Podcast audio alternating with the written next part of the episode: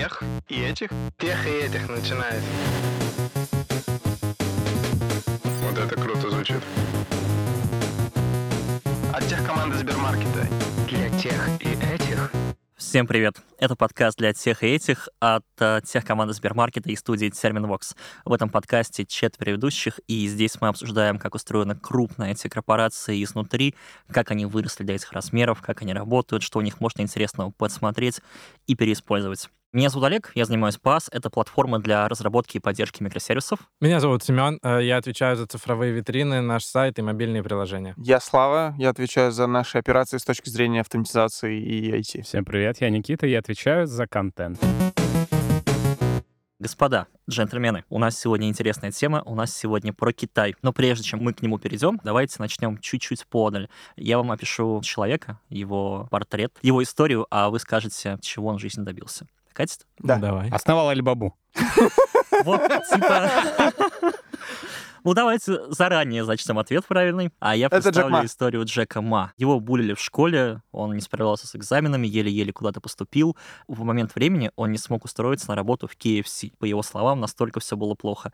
А по итогу он основал Алибабу, на тот момент Таобао. Давайте чуток историю. Вообще, вы что-то знаете про Алибабу в целом? Большой китайский магазин, и, мне кажется, нам недоступны примерно 70% всех функций Алиэкспресса у нас. Да, Алиэкспресс и Алибаба — это одно и то же? Да. А это же был самый большой э, e-com вообще в России в определенный момент. Это подмножество, скорее, множество. И это до сих пор остается самым большим IPO в истории рынка в принципе. История Алибабы началась с Джека Ма. Он съездил в США, ему был 30 2021 год, он вдохновился всей этой историей, в том числе он вдохновлялся там eBay, Амазонами и всеми этими парнями, приехал к себе и основал нечто похожее. Но он смог выиграть конкурентное преимущество из-за того, что работал на более узкий рынок, китайский. Ну как узкий? На полтора миллиарда людей да, но все-таки только на китайский рынок, в то время как тот же eBay пытался охватить и объять необъятное, и борьбу в итоге он слил, и если возвращаться прямо сейчас к цифрам, на всем конгломерате Алибабы продается полтора миллиарда товаров. Алибаба — это Таобао, это Алиэкспресс. Таобао скорее Алиэкспресс, вернее называть их так, в том числе в Алибабу входят а, видеохостинги, к примеру. Кому интересно, на Ютубе есть выступление их главы M&A,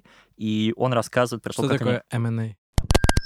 M&A — это Merge and Acquisitions. Это специальное направление в компании для того, чтобы приобретать и соединять другие компании вместе с собой. Обычно это делается для того, чтобы какую-то недостающую, например, компетенцию получить в себе в компанию для развития собственного бизнеса. Ничего не понятно Сделки по-русски. по поглощению. Поглощение, Короче, да, по покупка, покупка компании, да. А, И если, в общем, коротко, то Taobao в определенном известном смысле победила всех остальных конкурентов из-за того, что, во-первых, они работали в точечно, у них была стратегия, в отличие от э, того же eBay, который просто работал по всему миру. И в итоге до основания рынка победило бабло. Вот такое тоже бывает. А в каких странах Алиэкспресс, кроме России, вообще продает? Он в целом большой в Азии, то есть, например, в Индии. Ну, то есть, типа, Европа и Штаты вообще не канают? Не, почему тоже Нет, есть. там работает. А более того, он и США работает. Есть целый жанр на Ютубе сделать что-то, только используя детали с AliExpress. Люди пытаются собрать комп только с деталей Да, AliExpress. да, То есть- Велики собирают. Да. Прикольно. Я не хочу рассказывать просто про Алибабу, про то, как у них менеджерят. Я бы хотел сконцентрировать наше с вами внимание сегодня на различиях. Что мы делаем вот так, а они делают по-другому. И прежде чем мы начнем, давайте три вводные, которые в идеале вы должны держать весь наш разговор в голове. Первое. Китай во многих отношениях другое. Я, как готовился, смотрел много выступлений китаеведов, и там доходит до того, что у них очень специфичный язык для нас специфичный. У них другой образ мышления, они другие. Это другая культура совершенно. Второе, Китай самодостаточный. То есть у вас есть полтора миллиарда человек. Например, чтобы нам, Сбермаркету, получить охват условно 100 миллионов, нужно запуститься по всей России, плюс-минус. Чтобы в Китае получить охват 100 миллионов а, аудитории, им нужно запуститься, например, в провинции Гуандун. В одном здании. В одном здании, да. Провинции Гуандун, в которой живет а, 104 миллиона. То есть Китай самодостаточен. Ему не особо-то и нужно выходить куда-то за рамки, у него есть все. И это накладывает на наше сегодняшнее обсуждение много вводных, потому что информация наружу просачивается не так сильно, как хотелось бы. Это третье вводное. Китай все еще определенно закрытый. Возможно, по ряду причин, а возможно, просто из-за того, что они не публикуются на английском, потому что а зачем? И вот с этим в голове давайте перейдем к обсуждению, чем же Китай от нас отличается. первое, с чего мы начнем, все слышали про то, что нужно вводить четырехдневную рабочую неделю. Кто как к этому относится? Конечно. Мне кажется, это шикарная практика, которая должна быть введена у нас. Только надо начинать с высшего руководящего звена. Я не знаю, если честно, насколько это круто будет и эффективно. Насколько я понимаю, здесь встречаются два как раз вот направления восток-запад. Да. На Западе принято и считается, что нужно работать в кайф, в work-life balance, Люди посвящают много времени семье, друзьям, гулянию, природе, заботе о себе и все такое. И поэтому четырехдневная неделя рабочая в, в Европе это считается как благо, та вещь, которая необходима всем работникам. И, насколько я знаю, эксперименты уже прошли. И во многих компаниях они даже считаются успешными. Я думаю, это очень сильный ценностной реально вопрос. Вот то, что Слава сказал, что сталкивается Восток и Запад в смысле вообще мироощущения того, что такое ценность. Как вот сейчас же еще такое движение набирает обороты, когда люди там к 30 годам перестают работать. В англоязычном интернете есть термин early retirement. Да, да, да, да. И там целая движуха тоже такая, чтобы перестать работать как можно раньше. И это в целом в Европе это возможно, потому что людей куда меньше, автоматизацию куда меньше, вообще было куда больше удельных на одного человека, в отличие от Китая. В Китае там до сих пор туча населения живет за чертой бедности, на самом-то деле, если мы сравниваем с Европой. И вот давайте тут подворвусь первым фактом. Китай каждый год выпускает из универов столько инженеров, сколько у США есть вообще. Ну, тут вопрос в качестве. Вот у меня возможно, возможно. учился, да, учился в Китае, в Гуанчжоу как раз, которая провинция, столица провинции Гуандуна. И там вот в университете он учился вместе с другими китайцами, и там у них были специальные залы, в которых можно поботать, да. И он говорит, очень контрастная картина с другими китайцами, которые там сидят, то, что они сидят и просто долбят, долбят, долбят. То есть они вот прям ботают круглые сутки, uh-huh. чтобы сдать экзамен, а результат, который они получают, он сравним с его результатом, когда он ботал, ну, там, ну, несколько часов там и сям. Maybe. А как Но. же выражение «ты делаешь что-то круто», но в любом случае найдется азиат, который делает это в тысячу раз да, лучше? все так. Но, видимо, в том универе этого азиата просто не, не нашлось. К чему был мой вопрос про четырехдневку? В Китае принята обратная история про 9-9-6. То есть ты работаешь с 9 часов утра до 9 вечера 6 дней в неделю. И в 2019 году Джек Ма в своем эссе назвал 996, цитирую, «great blessing», то есть он весьма позитивно к этому относится. Китайское государство а, не разделило его благовение перед этой историей. В 20 может быть, 19 году выпустило закон, который, по идее, должен был бы 996 упразднить. Ну, то есть, как явление, оно должно было просто перестать быть. Потом, по информации из газеты The Guardian, в 21 и 22 году произошло по несколько случаев смертей людей от 996. То есть буквально люди умирают на рабочем месте, и это, возвращаемся к началу, говорит многое о закрытости Китая. Например, сейчас Джек Ма может даже говорить, что 996, ну, это реально отмирает, нужно работать там немного, а хорошо, но по факту ничего не изменилось. И здесь, теме нашего обсуждения, Джека Ма поддерживает, кто бы вы думали, самый такой пропиаренный инженер на планете сейчас кто? Маск. Да, цитата Илона Маска «Nobody ever changed the world on 40 hours a week». Никто не изменил мир за 40 часов в неделю. Что вы скажете? Ну, он известный трудоголик. Вообще да. Но вот в целом я хочу нашу дискуссию начать, наверное, с того, что представьте, вот у нас в Москве открывается компания, допустим, Алимаркет, и в ней инженеры работают по 996. Как считаете, при прочих равных мы бы могли бы быть конкурентоспособны по отношению к этим парням? Тут опять же вопрос как бы в менталитете и то, какая у нас утилизация КПД настает. Потому что это, наверное, вопрос еще предрасположенности того, насколько ты действительно готов так работать. Я думаю, вот такая компания, она, скорее всего, нам проиграет, потому что оттуда люди там убегут просто-напросто. Такой ритм работы, он просто непривычен нам. Мы будем воспринимать его его с отторжением, скорее всего. Очень сложно найти людей, которые были бы эффективны, потому что они, мне кажется, с самого начала, входя в такой ритм, будут воспринимать его отрицательно, потому что, ну, come on, переработки какие-то, рабство, которое отменено было еще достаточно давно, пару веков назад. Я думаю, что это действительно отчасти вопрос привычки, потому что в любом случае, когда ты приезжаешь в Европу и офигеваешь от того, насколько много у тебя свободного времени, начинает в 9 утра или в 10 утра и заканчивают в 5 часов вечера. И только в основном, если посмотреть в офисах, то сидят на работе, задерживаются русские, которые привыкли впахивать. Вот мы а, времен еще моей истории из Рокетбанка интегрировались, ну, с одной компанией, которая занимается банкингом в Европе.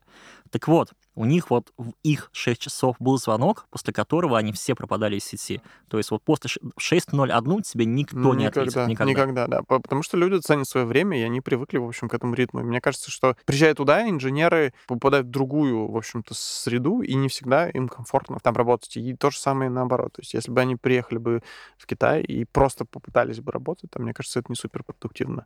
Но помимо всего прочего, у человека должно быть все равно время на отдых, потому что даже с, с точки зрения там, физиологии и всего остального должен проходить там энное количество времени сна, э, разгрузки, когда на физическом уровне у тебя из мозга вымывается там типа старая информация для того, чтобы ты мог быть работоспособным и решать новые задачи. Всегда бабушки говорят, утро вечером мудренее, потому что ты работаешь допоздна, не можешь решить э, задачку, потом с утра приходишь и думаешь, блин, как же легко это все было. Мне кажется, тут еще какой-то есть вопрос творчества, что такой, не то что размеренный, а тот ритм, в котором ты даешь своей голове возможность переключиться вот даже буквально на 15 минут посреди рабочего дня, что, мне кажется, в китайской культуре, наверное, неприемлемо, что ты на 15 минут там ютубчик посмотрел, отдохнул, чтобы у тебя мозги реально переключились, контекст там какой-то выбросили, и потом заняться чем-то новым. Такой ритм, по крайней мере, мне лично, он помогает открывать какое-то второе свежее дыхание даже в течение одного рабочего дня, когда ты с новыми силами начинаешь работать, становишься более эффективным. Что-то даже график какой-то видел, который показывал, как кривая зависимости типа КПД от того времени, которое вы там отдыхаете, тратите. Мгм. И что на самом деле, если вы делаете короткие перерывы, то у вас КПД в среднем выше. Но опять же, это исследование, скорее всего, на европейских мозгах было проведено, а как это работает в Азии, вообще непонятно. Потому что Китай другой. Но при этом мы не можем отрицать того, что в Европе, на которую мы сейчас смотрим и видим о том, что они движутся больше к тому, чтобы работать меньше, больше времени семье посвящать и так далее, я не вижу такого прогресса, который произошел в Китае за эти все годы. Потому что Китай, мне кажется, за счет вот адского вкидывания ресурсов в работу и адских переработок он э, достигает таких результатов. И в том числе у нас, на самом деле, если посмотреть, то как у нас ребята работают, то очень часто после работы люди идут еще работают, еще работают, и кто-то освобождается в 9, 10 и так далее и тому подобное. Когда мы говорим про 996, у меня сразу возникает вопрос, а как этим управлять, как там уговаривать людей работать столько времени, потому что это 72 часа в неделю. Считайте, это в два раза больше, чем мы работаем по 40. У меня вопрос, а кто-то работает с 9 до 6 из вас? Нет. Нет. Ну вот сколько Ну, примерно? кстати, Я работал все майские, давай так. Я вот хотел сказать, что... В моей команде переработок нет. Нет, в моей, у меня есть, в команде нет. Так, ну вот Ну, вопрос. Сколько, сколько вы работаете в среднем? Прикинь, Ну, у него вся команда, короче, сидит тихонько работает. 72 часа. Вот сколько вы работаете в среднем? Ну, типа в день. Ну, я думаю, 9 есть. Я тоже думаю 7-8, а остальное время какое-то размазанное, потому что вечером после ужина я вполне допускаю, что что-нибудь кому-нибудь могу написать, кто в сети, или просто сам что-нибудь, какие-нибудь документы поделать, потому что просто хочется уже самому без прямых встреч и так далее что-то полезное Хочется сделать. уже поработать. Ну, да, да, да. Часов 10 в итоге, на самом деле. Ну, типа, набегает. да, с мыслями, наверное, да. Но, опять же, тут вопрос ритма. То есть мне нравится. И я бы не разделял работу от всего остального. Мне кажется, это тоже, если честно, неправильно. Должно быть какое-то пересечение, по крайней мере, Кажется, у так Илон Маск э, может сказать. Ну, Вот это типа да, потому что ты все вечером можешь мяч пинать, думать э, параллельно о работе, придумать какой-нибудь крутой механизм, который там в течение трех дней кто-нибудь сделает. И это по факту тоже как бы работа.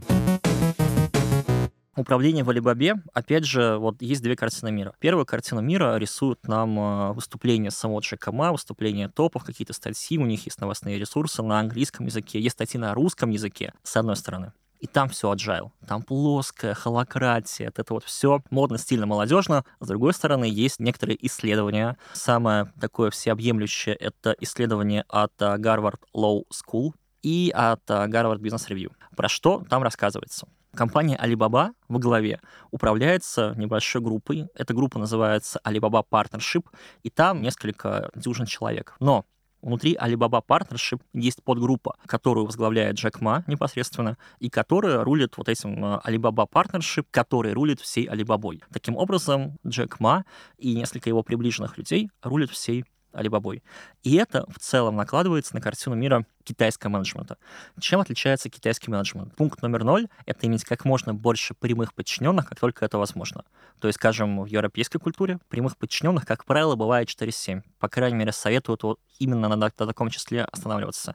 То в Китае чем у тебя их больше, тем лучше. Что такое авторитаризм? Есть у вас тимлид в команде или инженеринг-менеджер над несколькими командами, и он говорит, как делать. Вот его мнение правильное, а ваше не учитывается. То есть есть два мнения, да, его и неправильное. Прекрасная страна. Окей, но есть еще два кита, на которых держится китайское управление, в том числе управление Алибабы, на которые указывают исследования. Эта история не из новостных статей, это история именно из научных рецензируемых изданий. Так вот, вторая история, она про доброжелательность. Что здесь имеется в виду? Начальник в Китае, в Алибабе, относится к своим сотрудникам как к членам своей семьи со всеми вытекающими. Он беспокоится о их бытие, да, как у них дела, как у них э, семья, как у них работа, как у них здоровье. То есть отношения в китайской компании, в китайской команде, они выходят далеко за рамках э, рабочих, и это общепринятая история. Первый кит — это как можно больше прямых подчиненных иметь, да? Да. Второе — обращаться с ними как с семьей. Каким образом эти пункты друг с другом мирятся? Когда у тебя там не сядь человек, например, в прямом подчинении, и ты хочешь со всеми ними иметь такие вот отношения. Здесь а, речь не о том, что ты о каждом будешь беспокоиться. а Речь о том, что для них ты — это скорее какая-то фигура, может быть, даже отца. Некоторые исследования связывают это с тем, что в китайской а, парадигме институт отцовства сам по себе, он не такой, как европейский. Кто-то связывает его с конфуцианством. Потому что в конфуцианстве, как в парадигме, хотелось бы, чтобы ты имел некого учителя-наставника, и этот учитель-наставник опирается не на законы, а на какие-то внутренние а, мировоззрения и убеждения. И китаец в начальнике вот этого конфуцианского учителя-наставника видит и находит. Если у них отдел 50 человек и один начальник, то если не проводить ван ту и жестко со всеми встречаться прям просто с толпой всех, наверное, норм. Но абсолютно по-другому, скорее всего, процессы построены должны быть. Я не очень понимаю, наверное, как это делать, но это мое предположение. Как часто вы вантуваны вообще проводите? Я думаю, что минимум в 2-3 недели нужно чекать пульс, потому что доверительно это хорошо, но иногда человек может... Но можно пропустить какое-нибудь Да, выгорание, да, еще что-нибудь. да. Когда ты думаешь про человека, беспокоишься о нем, как в парадигме это китайской, воспринимаешь его как семью, ты просто относишься к нему как к индивидууму, скажем так, чувство которого и самочувствие которого важно, потому что это в том числе напрямую влияет на его эффективность на работе, потому что это важно для человека. И это какую-то ценность, которую мы как руководители, как лидеры на работе можем дать нашим людям. Я сейчас кое-что понял про Китай. Вот ты это рассказываешь, и я понимаю, что ван нужны для того, чтобы вытянуть человека на разговор. То есть в европейской парадигме ты не придешь к начальнику, там, грустненький, да, у меня там депрессия. А в Китае если начальник — это вот фигура отца-наставника, человек сам придет. А нужен ли one on one, если у тебя есть вот такое патерналистское отношение к работе? Было бы интересно узнать какой-то инсайт, насколько это патерналистское вообще реально работает, или ты не имеешь права прийти и пожаловаться, потому что это Ой, мы щас выходит за рамки Пожаловаться того, не имеешь. Пожаловаться не имеешь. Мы сейчас до жалоб отдельно дойдем, парни. Закрывая тему с патернализмом, есть два исследования Bing 2004 года и Пелегрини из Кандуры 2006 года, которые... Это газировка, которая... Пелегрини, да. Сан Пелегрини. Газировка сделала исследования, которые заключают, что вот этот вот образ доброжелательного отца приносится на работу, на рабочее место. Доверять, не доверять, решайте сами. Руководить как отец — это ок или нет? Нет, Почему?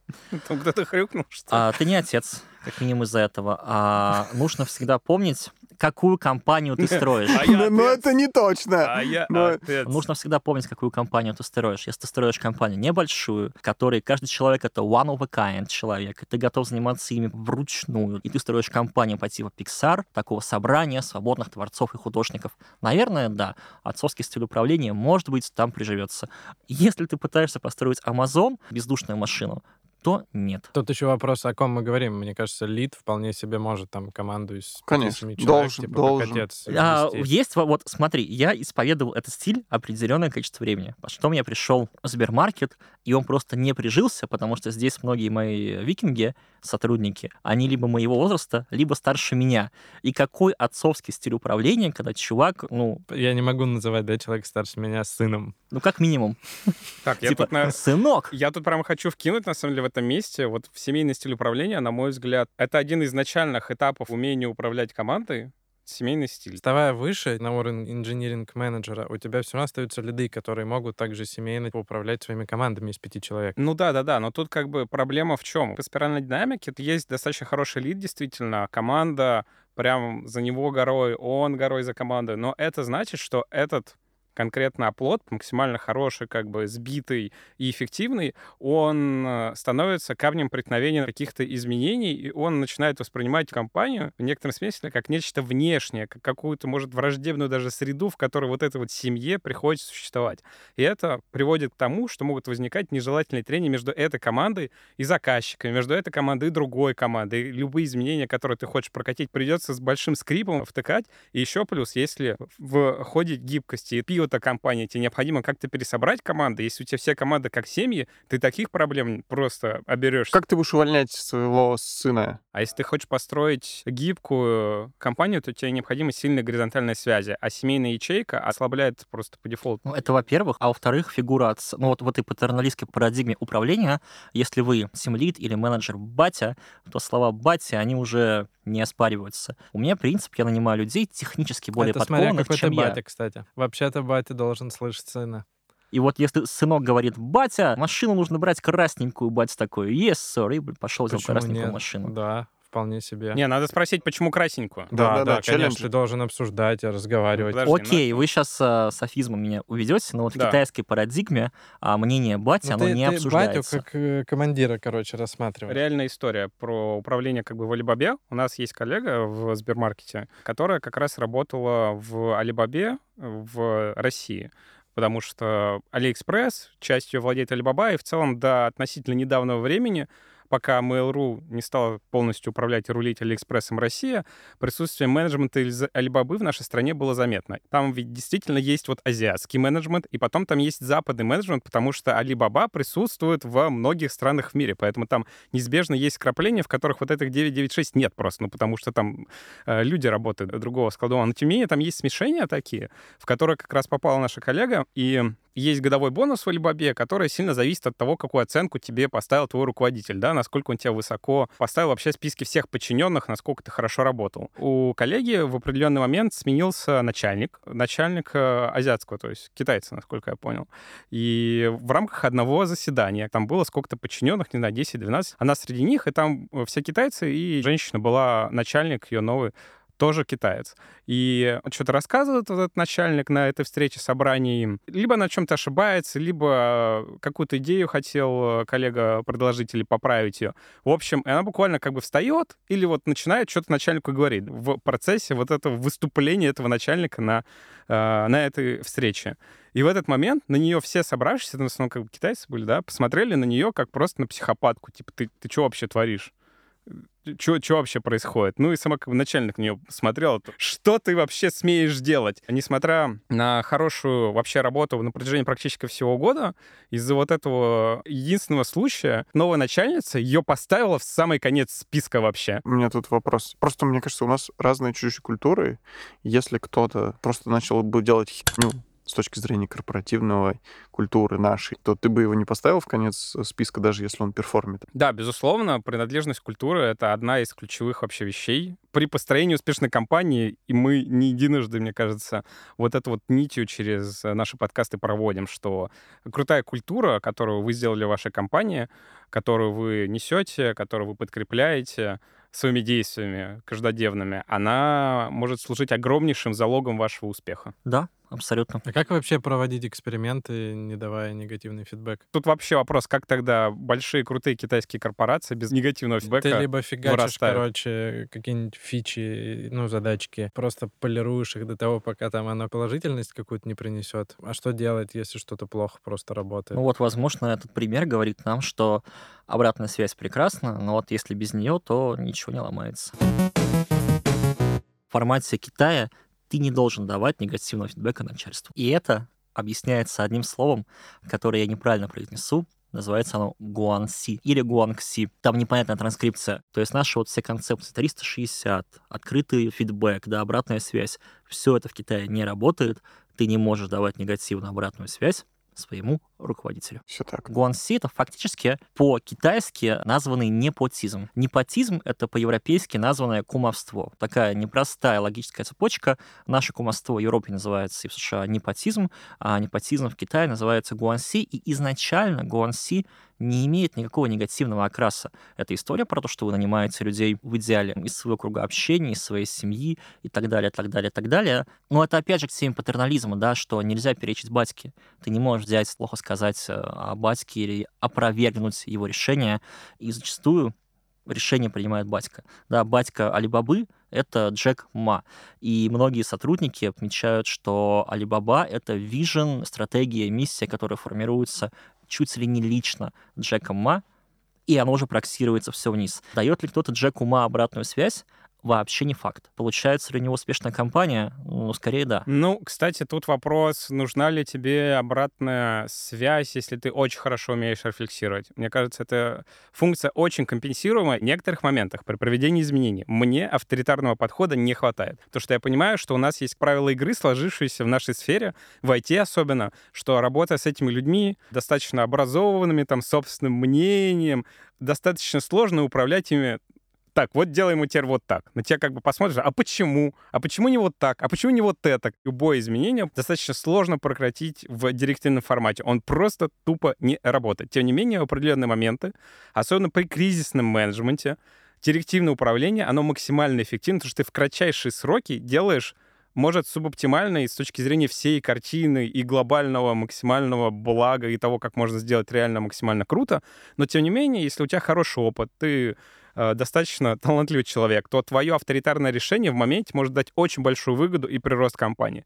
Поэтому, если человек действительно талантлив, у него очень крутой вижен, у него так развязаны руки прям, что он может делать максимально с минимальным сопротивлением все, что он хочет сделать, это, наоборот, может помогать создать очень большую, крутую и успешную компанию. Не только в кризисное время, но и во время гиперроста. А Китай находится в гиперросте последние лет 20-40. Алиэкспресс — это Яком. Ты не изобретаешь какой-то rocket science, не строишь ракету. Возможно, там как какая-то система отчетов настроена, он вполне вообще может там по цифрам, по дашбордам понимать, куда дальше двигать. Но, опять же, типа, ты не построишь какую-нибудь Теслу, мне кажется, на таком подходе. Если ты не копируешь э, на диких скоростях. Вот что-то с нуля именно изобрести, мне кажется, очень сложно с таким подходом. Кстати, хороший вопрос. Кто-то из сидящих знает, что с нуля китайцы изобрели такого крутого за последние лет Да, 30? потому что Пока кажется, ничего. что это типа супер подход, чтобы копировать, и, возможно, даже быстрее копировать, чем это получится у европейской компании.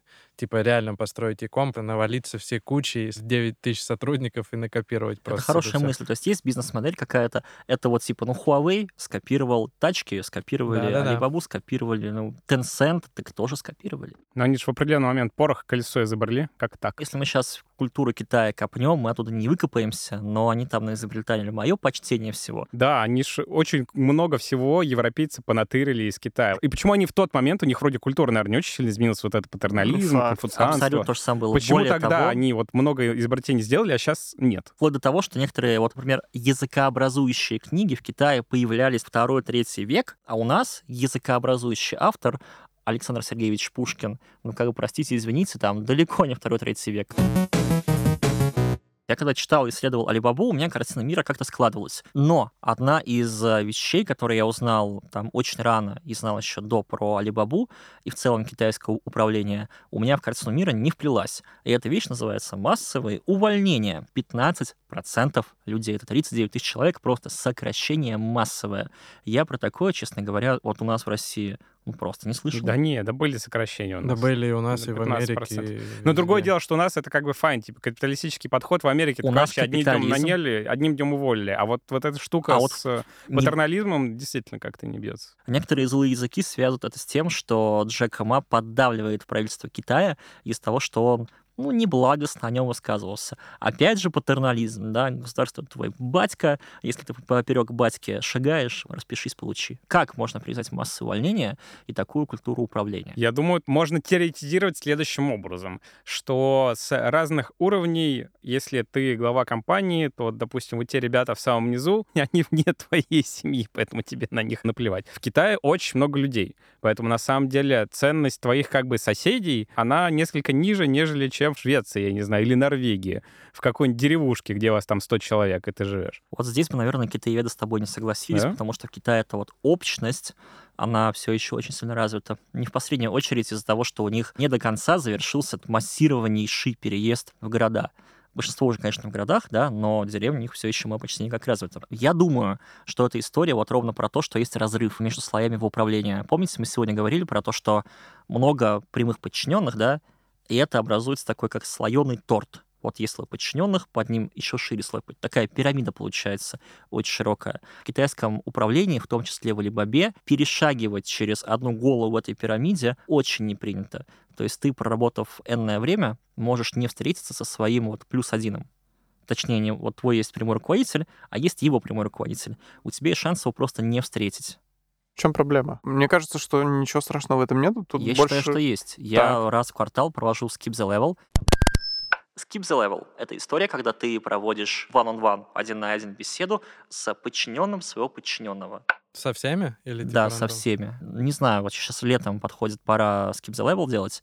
Как я это буду проводить? Там 35 человек, это много времени. Представляешь, VP пришел к тебе, и он такой говорит, какие у тебя проблемы? А ты думаешь, блин, вот сейчас скажу, и потом кого-нибудь достанет. Ой, не знаю, мне я прихожу, мне все говорят. Да, мне прям высыпают, Прям вообще все. как есть. Проблема в том, чтобы это системно просачивалось к тебе. Не так, чтобы ты спускался и такой, ну чё, кого? Вопрос. Если в Китае это не принято, ну вот из исследований мы это узнаем, можем ли мы догадаться, что китайское управление может не знать о проблемах, которые творятся вот настолько внизу? Мне кажется, им это не надо и не нужно. Проблема какого-то отдела — это проблема именно этого отдела и руководителя. И в целом нужно помнить про массу увольнений, что в Китае каждый год выпускается столько инженеров, сколько есть в США. Если что, они наймут обратно новых. Это да. Я не к тому, типа, надо забивать какие-то на проблемы рядовых разработчиков. Просто их нужно решать конкретно лидам, которые с этими разработчиками работают. Если ты спускаешься в сэмплирование кому-то, тебе рассказывают о новой проблеме, причем там не один человек, а несколько, то это звоночек к тому, что линейка лидов не решает проблемы своих подчиненных. И это уже проблема типа лидов, а не твоя там или разработчиков этих. Абсолютно. Итак, парни, мы сегодня поговорили про 996, управление, патернализм, как увольняют, как что они делают. Что думаете? Вот если вдруг мы столкнемся с конкурентами, которые используют эти стили управления, мы его победим или не победим? Смотря где. Во-первых, AliExpress, насколько я знаю, вот этот Russia, он не Он про другое. полетел. Да, и он изначально был про то, но теперь про другое. У меня были знакомые, которые там работали, они говорили, что очень тяжело и сложно на самом деле сработаться с китайскими коллегами, потому что у них другой ритм, другие пожелания, другие отчетности, вот это все. Это довольно интересно, потому что мы все понимаем, ну, плюс-минус, как работает IT там в Штатах и в Европе, потому что, мне кажется, мы больше статей читаем, а про Китай очень мало слышали. У них куча очень крутых сервисов, типа Алиэкспрессов, Вичатов, свои Ютубы, которые в чем-то даже превосходят уже западные там аналоги. И это очень интересно, как они это делают. Наверное, там стадия копирования большая, да, но мы уже подошли вплотную к тому, что они уже что-то свое крутое делают. Ну, опять же, суперапы пришли с Вичата к нам в мир. Мгм. Я думаю, на самом деле, компания, которая сможет каким-то образом соединить вот эту турбо продуктивность и вот эти позитивные черты китайского подхода с, э, назовем это, европейской предприимчивостью и капитализмом, это может получиться вообще какой-то ядреный очень микс, который будет очень эффективен в захватывании рынка. Плюс, я думаю, если взять Сбермаркет, допустим, копипаснуть и сделать в него вот эти все те принципы, которые мы сейчас а, обговорили, то есть у меня подозрение, что в моменте, так э, в этом году эта компания нас обгонит. Просто за счет того, что они сделают больше, чем сделаем мы. По достаточно понятным планам, которые у нас в данный момент есть. В нашем случае мы делаем e-grocery, но есть достаточно много крутых зарубежных аналогов, которых можно прям копипастнуть. Вот Instacart, DoorDash, Rappi, суперапы. И если использовать вот этим э, китайским подходом, то можно очень быстро выйти на какую-то вот крейсерскую мощность, с которой просто задавить конкурентов. Поэтому я думаю, безусловно, как и в предыдущих выпусках, прямо копипастить в свою компанию. Ох, сейчас я сделаю эффективно 996. Поэтому идея сама отношения к работе и к своим подчиненным, как в Китае, напрямую, безусловно, очень сложно. Э, Прививается в европейских обществах, и, наверное, скорее просто очень интересно приоткрыть было вот эту занавесочку и посмотреть, что там вообще в Азии и в Китае происходит. Одной из крупнейших и успешнейших компаний нашего мира, что тут как бы скрывать, и сравнить ее с нами. Слав, ты что скажешь? Мне действительно понравилась идея Никиты о том, чтобы матч наших разных подходов, он был бы, наверное, идеален. Э, Иметь э, R&D, там, департамент, который бы занимался и жил бы в таком европейском стиле. Идеи могли бы реализовываться там командами, такими фичи-тимами, которые 24 на 7. И это было бы, наверное, супер успешно. Другая мысль, к которой я пришел, о том, что мы делаем бизнес, ну, с точки зрения там в компании, когда работаем. И с точки зрения бизнеса самое эффективное — это выжимать вообще просто каждую капельку из каждого человека и, типа, делать наши процессы максимально эффективными, выжимая максимум из человека. Кажется, что эта работа все меньше и меньше становится привлекательной, и хотелось бы в таком месте работать. Звучит все круто, но мне, например, не очень бы хотелось работать на- в компании, где тебе нужно было бы умирать и оставлять свою силу, здоровье и так далее. Поэтому мне все-таки ближе европейский подход, где ты такой на чиль, на расслабоне, можешь э, вечером с семьей и на велосипеде work-life balance рулить. Не на капельнице, ты а это- с кальяном, да? Да, ты это говоришь таким томным голосом, что мне уже захотелось к семье на велосипеды, а у меня нет ни семьи, ни велосипедов. Поэтому заканчиваем. Поэтому я хрячу. Поэтому я 9, 9, работаю 6. майски. Это был подкаст для тех и этих от всех команды Сбермаркета и студии Терминвокс. Сегодня, как и всегда, в этой студии были Олег Федоткин. Семен Мацепура. Вячеслав Артемьев. И Никита Елагин. Вместе с нами этот подкаст делали звукорежиссер Александр Павлов, продюсер Глеб Фадеев и дизайнер Елизавета Семенова. Слушайте подкаст на всех удобных вам площадках. Это SoundStream, Apple подкасты, Google подкасты, CastBox и Яндекс.Музыка. А также подписывайтесь на соцсети Сбермаркет всех, ссылки вы найдете в описании выпуска.